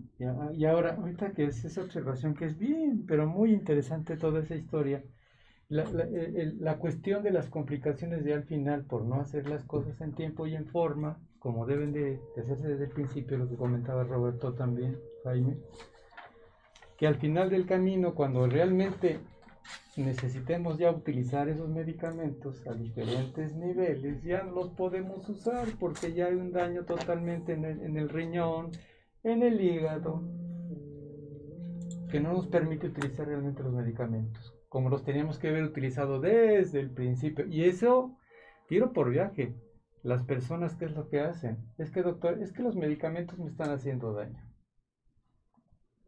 Por eso no los quiero tomar. Yo lo que les digo de la insulina, que la necesidad de la insulina es como los cajeros de los bancos, que ven gran cantidad de dinero, o sea, de energía que está pasando eh, y, y, que no la pueden, que no pueden agarrar el dinero los cajeros, ¿no? O sea, lo están manejando, pero no lo pueden utilizar para ellos, ¿no? Y el diabético ve pasar gran cantidad de energía, pero no lo puede, y, la insulina lo que hace es el cochecito que mete esa energía dentro de, de las células, ¿no? Es el acarreador de la energía. Aquí hay unos saludos muy interesantes de Amilcar Constantino Sé que la doctora Canché eres la mejor y afortunada los que tenemos la bendición de conocerte. Benjamín Arroyo, una gran doctora en entrevista, toda mi admiración. Igual Benjamín Arroyo, la doctora Canché, la más grande, toda mi admiración. Muchas gracias. Hay otra pregunta por ahí. No, otra, hay muchas. muchas Muchas. De mi exposición. Eh, nada más voy a pasar una diapositiva para dar pie a las preguntas. Y bueno, la verdad es que, digo, referente a todo lo que tiene que ver con síndrome metabólico, hay mucha paja de dónde sacar y mucha tela de dónde cortar. Pero esta diapositiva la dejé porque la di a inicios, bueno, esta es de la, del año pasado. La di más o menos en una exposición como por septiembre del año pasado. Y aquí eh, lo que ellos mencionaban es que se habían dado cuenta pues en, Wuhan, que fue donde empezó lo de la pandemia, que el 30% de los pacientes los vieron que eran hipertensos, el 22% eran diabéticos y hasta el 22% tenían una alteración en las arterias coronarias, que vieron una relación o un impacto tratando de comparar con el H1N1 allá por el 2009 cuando nos tocó, yo estaba en la resistencia, en terapia intensiva por cierto, este, y que empezábamos a ver estos fenómenos de la obesidad relacionado con la mortalidad. Hoy en día, como dato importante, hace dos, tres días Pfizer sacó dentro de su estadística en un estudio en Italia que de los 298 centros en los que había sido probada la vacuna, el 99.8% tenía eficacia con la segunda dosis, pero que en los pacientes con obesidad habían visto que había una respuesta mucho menor de inmunidad ah, dependiendo del índice de masa corporal. Es decir, ellos inclusive mencionaban la posibilidad de un tercer refuerzo, ¿no? Y que lo que habían visto en las estadísticas es que eh, el tener obesidad y contraer COVID aumentaba 6% la gravedad. Y en un centro en Seattle, en Estados Unidos, lo que vieron es que de los pacientes que se ingresaron a unidad de cuidados intensivos, el 85% eran obesos y el 65% de estos fallecieron. Entonces, eh, cada vez eh, se, se justifica más la relación de toda esta cascada inflamatoria que mencioné que es la obesidad, aunado a cualquier otra enfermedad infecciosa. No, digo, ahorita hablamos de COVID porque pareciera pues que es lo el tema actual, pero la realidad es que si no hacemos una concientización de que tenemos que empezar a hacer eh, pues un tema de argumento social para bajar de peso, de conciencia en la población, de empezar a bajar y bajar y bajar kilos, no vamos a, a ver el efecto de reducción en caso de que cualquier otro bicho nos venga a infectar.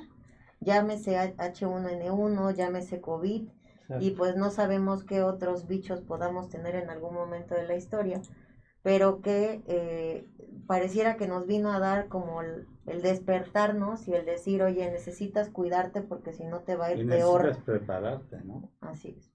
Sí, es importante lo que con el sistema de salud. Sí, lo que estás comentando porque tiro por viaje nos encontramos en la práctica clínica muchas infecciones de tipo oscuro que tal vez de plano detonan y desestabilizan totalmente a un paciente, un individuo. ¿Por qué? Porque como lo mencionaste, según el estudio, nos está mostrando que totalmente un paciente que tiene sobrepeso o gran cantidad de obesidad va a turnar disminuyendo su capacidad inmunológica, está más expuesto a las infecciones. Y no se diga ahorita el concepto de COVID que nos estás mostrando.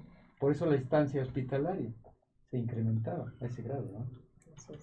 Crítico, crítico, terapia intensiva e intubación. intubación. intubación. No sé si quieres. Este, mira, dice, tengo tiroides. Bueno, todos tenemos tiroides. Quiero pensar que es este hipotiroidismo.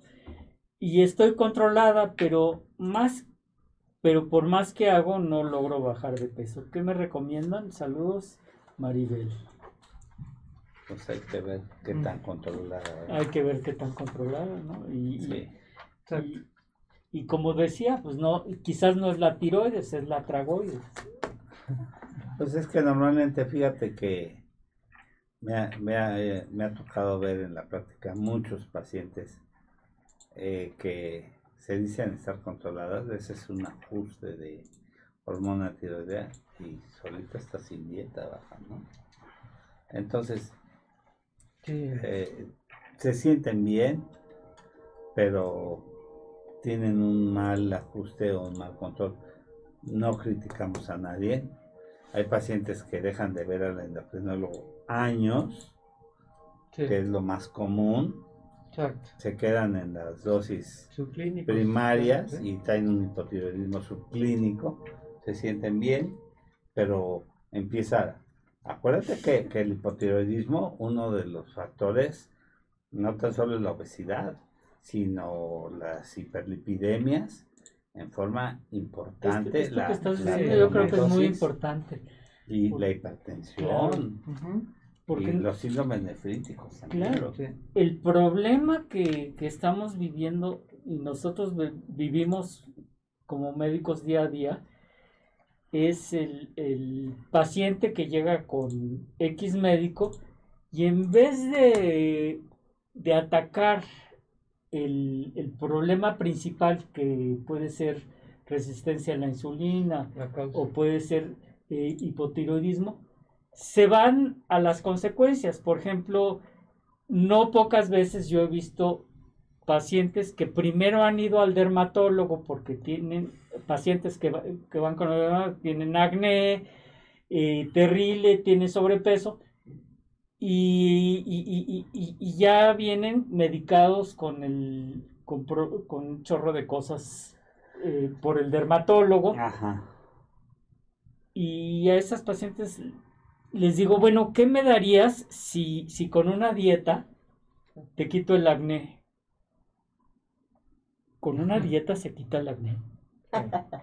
Quitando los carbohidratos. Quitando los carbohidratos, porque hay que, hay que entender el desbalance también, o sea, de, del síndrome de ovario poliquístico no es nomás limitado al ovario, también va al, hígado, eh, disminuye las, este, las hormonas transportadoras, hay más testosterona libre, ahí en, en, el cuerpo tenemos receptores de testosterona, esos receptores de testosterona, que es la piel, aumentan tienen más vellito, tienen más hirsutismo, que se llama. Este, y, además, ese folículo piloso, ese folículo se infecta y es el causante. causante del acné. O sea, pero ya estamos acostumbrados a que primero tratemos los síntomas y no la enfermedad que, que, es, eh, que es la de la central. Y, esto pasa con mucho con, con pacientes que son hipotiroideos. Y, Completamente. Yo dije, este doctor es muy inteligente. es que es de una generación muy buena. Somos de la misma, Somos de la misma generación, así es que. Y fíjate, no nada más no se queda ahí, ¿no? Voy a tratar el acné. Eso es muy importante lo que comentaste, pero vete más atrás, cambias la alimentación, pero va muy relación con tu flora, con tu biota, mejor dicho, biota más que flora intestinal. ah, claro. Todo lo que te va a estabilizar precisamente y va a relación y se va a reflejar con los problemas en la piel, con los procesos alérgicos. De ahí tenemos neurodermatosis, o enfermedades que se cae el cabello, tú lo dices el acné, el mismo hígado graso, el mismo colon irritable, las intolerancias a los alimentos. Cambia la alimentación y cambia tu condición de salud. Sí, obviamente hay muchos tabús con el hígado graso porque lo encuentras en cantidad de problemas y sobre todo en la obesidad, pero llegas con un médico que obviamente no sabe y, sataniza y, pone al paciente en jaque, ¿no? Exacto. Cuando hay manejos para el hígado graso. Pero dice, es que tengo hígado graso, ya me dijo el doctor que me voy a morir y que... Cuando hay manejos para ello. Entonces, hay que pensar que el paciente va a la consulta para recibir un, comentario, un aliciente, para tener un comentario positivo, un consejo nutrimental, un manejo oportuno para salir de ello, ¿no? Cuando hoy hay muy buenos manejos para todo ello. Totalmente, totalmente. Y digo, aquí sí me gustaría mencionar algo. Eh, yo creo que hoy, hoy en día con tanta información que tenemos, eh, de pronto vemos a, la obesidad, le digo que cada quien está defendiendo lo suyo, defendemos a la obesidad como un problema que a veces tiene que ver con el no querer cambiar hábitos o solo un contexto social. La verdad es que es todo un problema multidisciplinario si tuviéramos que hablar del mismo enfoque hasta sociocultural, ¿no? Costumbres, generaciones, el apego a la comida, la mamá, ¿no? Eh, el seno materno, el apego a los alimentos, la familia. Eh, pero ya hoy en día, eh, si, si no podemos hacer un cambio en el estilo de vida, sí existe un grupo de pacientes en mi consulta diaria a los que sí les llego a dar cierto grupo de fármacos para la obesidad con la finalidad de mejorar un poco el apego al tratamiento en lo que empiezan a cambiar esta conducta en, el contexto, ¿no? Porque luego, eh, de pronto, es decir, no, no, significa que alguien vaya a tomar un fármaco para bajar el apetito toda su vida, pero sí entran en un contexto algunos pacientes donde les puede ser de ayuda para manejar. ¿no? El cambio eh, de hábito también, ¿no? Sí, exacto. Porque pasa como todos los programas, el, el programa de alcohólicos anónimos, ¿no? Que ahí el alcoholismo no es de irlo quitando poco a poquito. El alcoholismo se tiene que quitar ya. Porque yo he visto mucha gente que se quiere quitar el problema del alcoholismo. Es que hoy, hoy voy a rebajar la es como dejar el pan. Exacto. Voy a, voy a, rebajar la cubita, pero pues ya no me tomo la botella que me tomaba diaria, pero hoy me tomo la botella en lugar de en 10 cubas, me la tomo en 20 cubas. Ah, Entonces, no hay que engañarse. Las cosas es el cambiar el hábito, cambiar nuestros patrones de conducta, cambiar muchas cosas que tenemos que cambiar. Sí, Rocky cambió, ¿no? En la pelea con los rusos, que dijo, el cambio todos formamos parte del cambio. La cuestión es querer hacerlo. La cuestión es querer hacerlo y esto también nos está invitando a que volvamos a tener un programa este multicultural aquí y hablar de pues de todos los malos hábitos que tengamos y que tenemos y que nos enseñes a leer eh, por ejemplo las etiquetas que no sabe la gente. que es, eso es buenísimo. La gente no sabe leer las etiquetas de, de los alimentos y traer por ejemplo algunos alimentos y ahora que el gobierno este le puso el etiquetado mortal. Los etiquetados mortales. No sé hasta ya no puedes dónde. comer nada. Por ejemplo, a la a, que, que, que les quitó a a Bimbo. Que, que no pueden llevar la imagen de del osito Bimbo. ¿A poco? Sí. no sabía. Y entonces pero Bimbo que es una gente que, que, se ha dedicado a la planificación y que venden hasta en Rusia. Son muy listos. Pusieron una imagen transparente y grabaron el osito en el pan. Entonces la norma 51 quedó obsoleta. Se lo pasaron por debajo del arco del triunfo, ¿no? Y, y Gansito, que no puede llevar el Gansito. Entonces, hicieron una imagen transparente y grabaron en chocolate blanco el gansito. Hicieron una alianza con unas servilletas de, de, losito bimbo con pétalo y sale la imagen de pétalo con el osito bimbo y graban todas las servilletas con el osito, con el osito bimbo y, y aumentan sus ventas aumentan sus ventas en más de un 50%. Está en el baño. Entonces la norma 51 se la pasan por debajo de la mesa. Y mejoran la calidad de, de famoso gansito, le meten mejor calidad de chocolate, le meten un relleno de cereza y le meten nuez y venden 50 millones más de producto en un solo mes.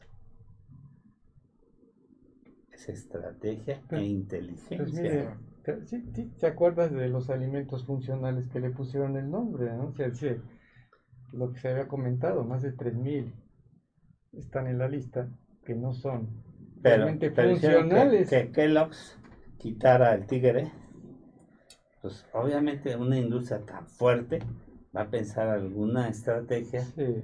de que el cereal que se ha comido por miles de años, sacar algo, ¿no? Es que, Porque además las etiquetas están espantosas. es ¿no? que esas, vamos, del 80 o más del 80% de los productos que tú ves en una cadena, en una tienda de prestigio, pues no son realmente alimentos tan útiles para el organismo. Prácticamente el 20% distante solamente te va a dar beneficios. El 80% es alimento chatarra, por decir alimento. Pero, pero fíjate que, que esta industria panificadora tiene una variedad de, de- de panes inmensa, ¿eh? integrales, multigranos, que se han preocupado de verdad en estudiar. Bueno, ahí lo refinado y lo no refinado, ¿no? Entonces, tiene, tiene, ha estudiado y tiene todo un instituto de investigación. Y además, en la cuestión del COVID, están manteniendo hospitales y están donando grandes cantidades de dinero para la pandemia.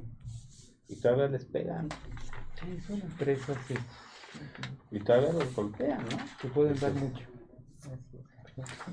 Fíjate que aquí hay varias preguntas y yo creo que la más importante es, preguntan por los datos de la doctora y que si cualquiera puede ir a ¿Que a qué hora consultarla sale al pan? para apoyarse. Dice que tiene consulta privada en el Hospital Ángeles Pedregal y en el Hospital Ángeles Clínica Londres. Sí. Pueden mandar mensajito al 55 45 33 17 83 o me pueden buscar a través de mis redes sociales como eh, doctora DRA Ariana Canché en Facebook y DRA Canché en Instagram. Ahí está el teléfono. Jesús, ese es el de la doctora. Entonces ahí, para cualquier eh, 55 consulta, 45 33 17 83. Y sí, pues sí veo en general eh, todo lo que tiene que ver con obesidad, diabetes, ovario poliquístico, todo lo que concierne a la obesidad, es como Súper. lo que más Preguntan, ¿cuál es la probabilidad de que una persona obesa le afecte más el COVID que a una que es delgada? ¿Y qué, en, qué, en qué repercute que una afecte más que a otros? Saludos, Fernando. Yo creo que en qué repercute que a los ah, o sea, que, que, que uno tenga, pues sí, las comorbilidades. Las comorbilidades. Las complicaciones ya preexistentes. Sí, y hay gente que tú ves que, que una persona aparentemente es más sana que otra y, y tiene mayores repercusiones que otra, ¿no? Pero obviamente sabemos que al obeso, al este, hipertenso, al diabético. Las defensas, ¿no? De cada persona. Exacto, el estado de inmunidad. De, y lo que se decretaba por ahí, no sé si estés de acuerdo, doctora, que más del 75 de la población que se dice, bueno, está diabética lleva mal control. Y el estado anémico. Muy mal control. anímico. Ahora imagínate esa pregunta, pues queda parte de la respuesta. Aparte de las defensas, estamos hablando también de la virulencia y, y de la carga viral que, va, a tener el individuo. Obviamente, tú puedes estar este, con tus defensas bajas y si tienes una carga viral pobre, comparado con una persona que tiene sus defensas bien, con una carga viral alta, pues obviamente le, va peor al que tiene una carga viral sí, fíjate, eso es muy importante lo que estás comentando, porque hay mucho portador asintomático y es muy alto el índice de portadores asintomáticos.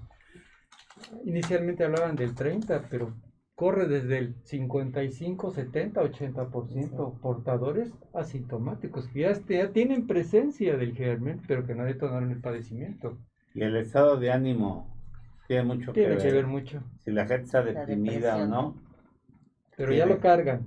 Oye, ya lo cargan. ¿Sí? Exacto, lo que necesitan es amor, ¿no?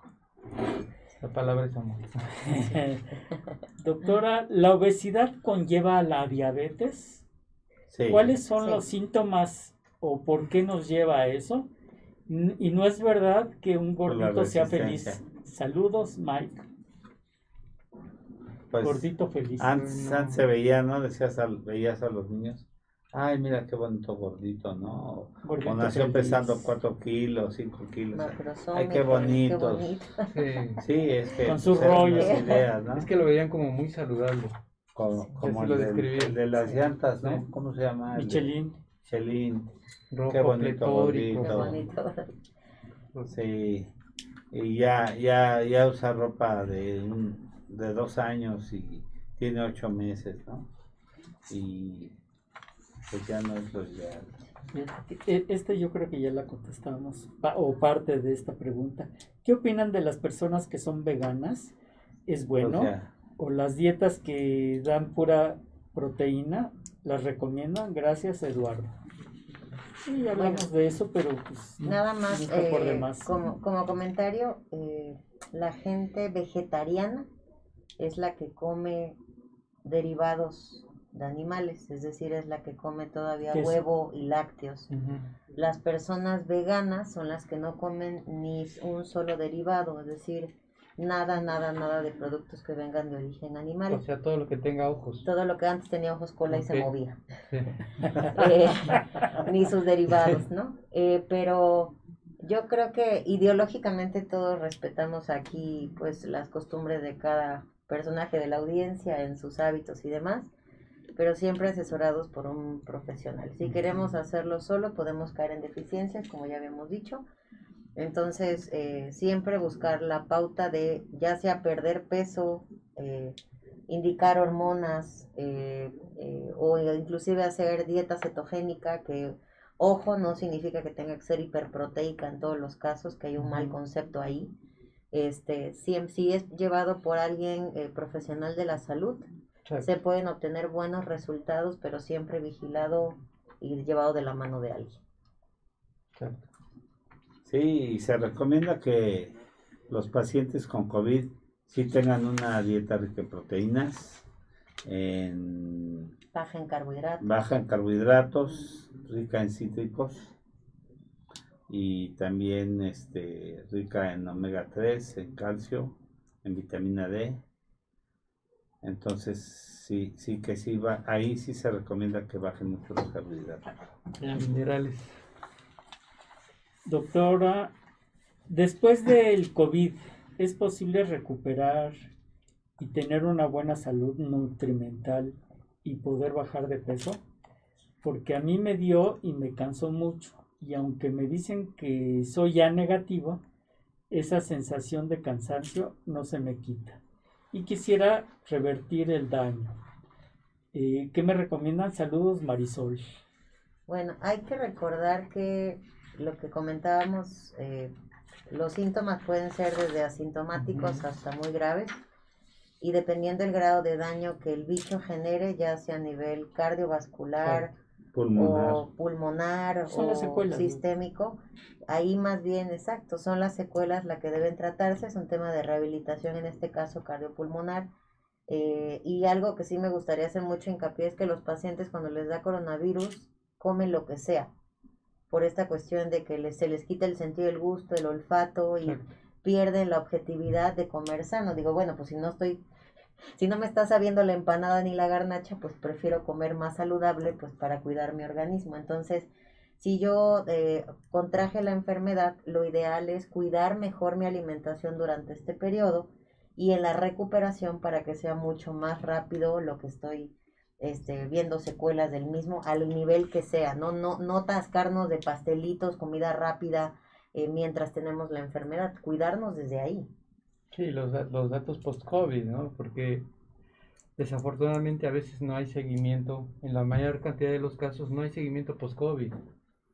El hecho de que no tenga paciente que tenga manifestaciones respiratorias extremas, por, es un ejemplo, eso no exime que lo que se encuentra frecuentemente al hacer sus estudios tomográficos de control o hacer alguna espirometría de control, realmente a veces nos encontramos que puede haber un daño pulmonar que va por arriba del 30% hasta el 55%. Pero eso no te exime de que no lleves los controles posteriores, ¿verdad? Entonces eso es importante, al que los que les da COVID hay que hacer una revisión y un control posterior. Cardiopulmonar, respiratorio, renal, hepático, valorar todos sus todos sus órganos. Órganos. Hacer un escaneo prácticamente. Darle seguimiento. Porque viene después lo, la complicación mayor. Sí, es muy importante todo eso, porque también, como son pacientes que cursaron con periodos de, fiebre, de desgaste, de procesos de apneas, de baja saturación de oxígeno, anabolismos, entonces causa, eh, tuvieron un desgaste importante, entonces este tipo de pacientes quedan con desgaste. Y muchos se quejan del frío. Y, mucho frío. Y, mucha debilidad. Quedaron con dolores musculares. Dolor en tórax. Entonces, lo que, lo que recomendamos es que empiecen a caminar, empiecen a caminar, que sigan con sus ejercicios respiratorios y en medida de las posibilidades que después empiecen a, trotar un poco y hacer un poco de ejercicio aeróbico hasta donde sean sus posibilidades, que no se traten de comer el, mundo con el ejercicio, sino poco a poco, ¿no? Porque hay mucha gente que luego, luego se quiere de que no va a poder, aunque lo intente, no va a poder, sino poco a poco que empiece a caminar en medida de sus posibilidades. ¿Otro comentario, doctora? Pues em, yo creo que hay mucho pues de qué hablar con respecto a este tema y al COVID, ¿no? Eh, yo creo que por parte de la, audiencia hay muchas preguntas acerca de qué hacer, qué no hacer, inclusive hasta de si tomo vitaminas, qué vitaminas, en qué cantidad, qué dosis. y de pronto queremos como un remedio mágico para el habernos portado mal durante tanto tiempo antes de que nos afronte el bicho, ¿no? Y de pronto quieren acabarse el volumen de vitaminas y están tomando cantidades industriales de zinc y de complejo B y de vitamina D que ahorita están desabasto y este, cantidades eh, de vitamina C altísimas que a veces promueven más un tema de cambio en el pH urinario y estoy viendo muchas infecciones de vías urinarias. Entonces, hasta las vitaminas que parecieran inocuas también tienen que ser recomendadas eh, por un profesional. también tienen que estandarizar dosis. La hipervitaminosis que estoy viendo en esta eh, pandemia es muy frecuente. Entonces, yo creo que eh, tenemos que, que, tratar de, de ser invasivos con nosotros en las cosas que no hicimos antes de que llegara la pandemia y empezar a cambiar con los hábitos básicos, ¿no? Un suplemento, un regulador de la inmunidad, eh, el remedio mágico, no va a hacer que yo no pueda llegar a contraer el COVID porque las circunstancias son múltiples, desde la carga viral, desde mi estado inmunológico y desde mis enfermedades. Entonces, lo mejor que puedo hacer es controlar todos estos parámetros de la forma básica, o sea, empezar a hacer algo de ejercicio, movimientos, empezar a comer mejor, empezar a bajarle el refresco, si tenía el hábito del tabaco también empezar a dejarlo, si me echaba mis dos, tres chupirules en la noche, pues también empezar a bajarle, este, y pues lo básico que empezamos desde la pandemia, que fue la parte, pues, de esta cuestión de... de, de, exacto. Bueno, es que la verdad es que aumentó muchísimo. Digo, la, eh, yo tenía siglos de no comer una guajolota y yo creo que me he echado como 10 en lo que va de la pandemia. Este, porque de verdad el tema de la ansiedad que lo estaban comentando hace rato fue sumamente importante. Y, lo bajas sí. con eh, Sí, sí, sí, con un atolito o una coquita de, con un este, champurrado. Entonces, ahora, ojo, hay que decir que, que la torta de tamal, porque tengo muchos pacientes que tienen puestos de esos, ¿no? Este, no significa que sea terrible. El tema es que la torta de tamal no debe de ser parte de la alimentación de todos los días. O sea, todos los alimentos tienen su lugar, su frecuencia y su cantidad, ¿no? Y disfrutar de la gastronomía mexicana, que era lo que hablamos, pero en cada contexto clínico. Sí, no es ya diario. Es, es, es muy bueno un tamal, pero no diario. Pero no diario. Exactamente. Comer es un placer si se sabe hacer. Sí, porque generalmente los asistentes, los que llegan a ayudarnos, doctor, ¿quiere un tamal? Voy por él. Ah, sí. A diario, las las pongo a dieta. Diario, ¿no? Con su torta de tamal. Hoy no, gracias. Pero bueno, es bueno, es bueno. Digo, si no puedes con el enemigo únete, entonces era como de aquí está tu plan de alimentación, ¿no? Y, y también creo que sería, bueno, no sé ustedes cómo lo puedan ver, cada paciente debe de ser muy individualizado, debe de ser tratado de manera muy particular no todos los pacientes se les trata igual y sobre todo si estamos hablando de esta época de obesidad y COVID, recordar que también los manejos deben de ser en tiempo y en forma para evitar complicaciones y llegar a, a y a etapas severas y críticas. Y también, que quede claro, todos se manejan de manera diferente. No todos se manejan igual. Como también el seguimiento post-COVID, todos se manejan de manera diferente. Que no se queden con algo en la mente de que todo debe ser igual. Aquí hay una, yo creo que es la última pregunta.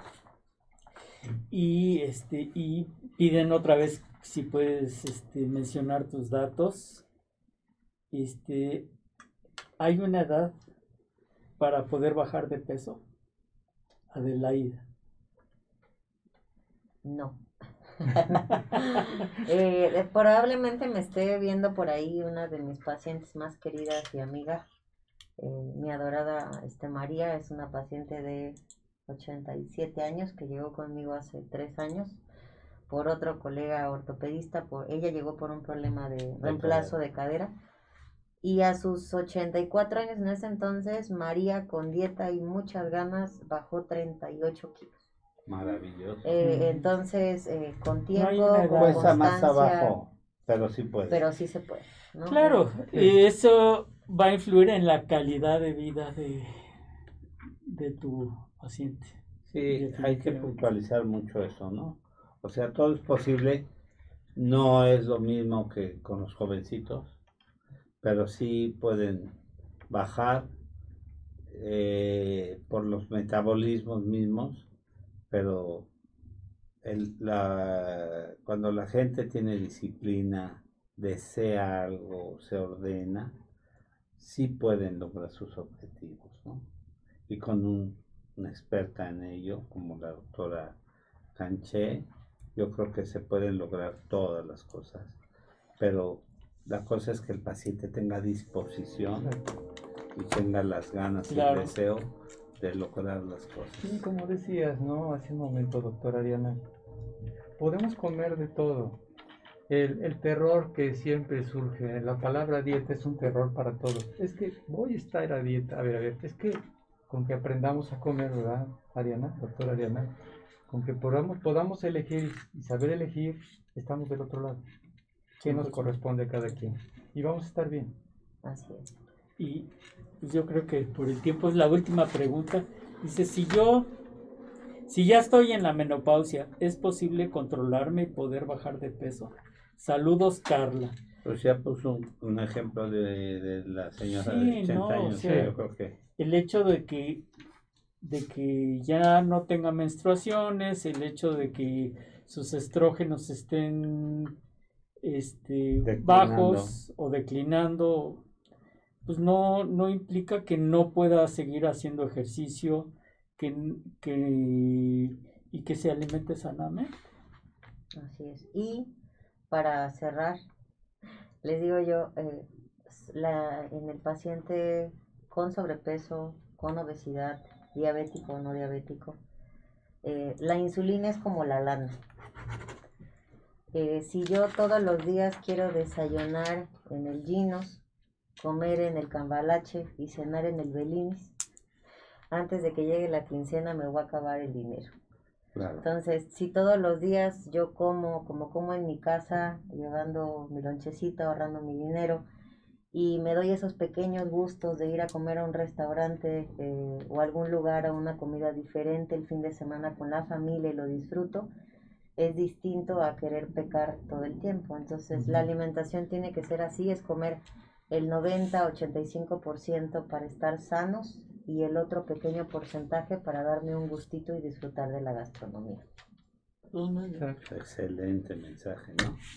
Yo creo que se trata de vivir, no dejar de vivir y que una vez al año no hace daño, ¿no? Así es. Y nos echamos nuestra tortita de tamal. Sí, pues muchas gracias. Muchas gracias a la doctora eh, Ariana Paola Canché Arenas por su excelente exposición.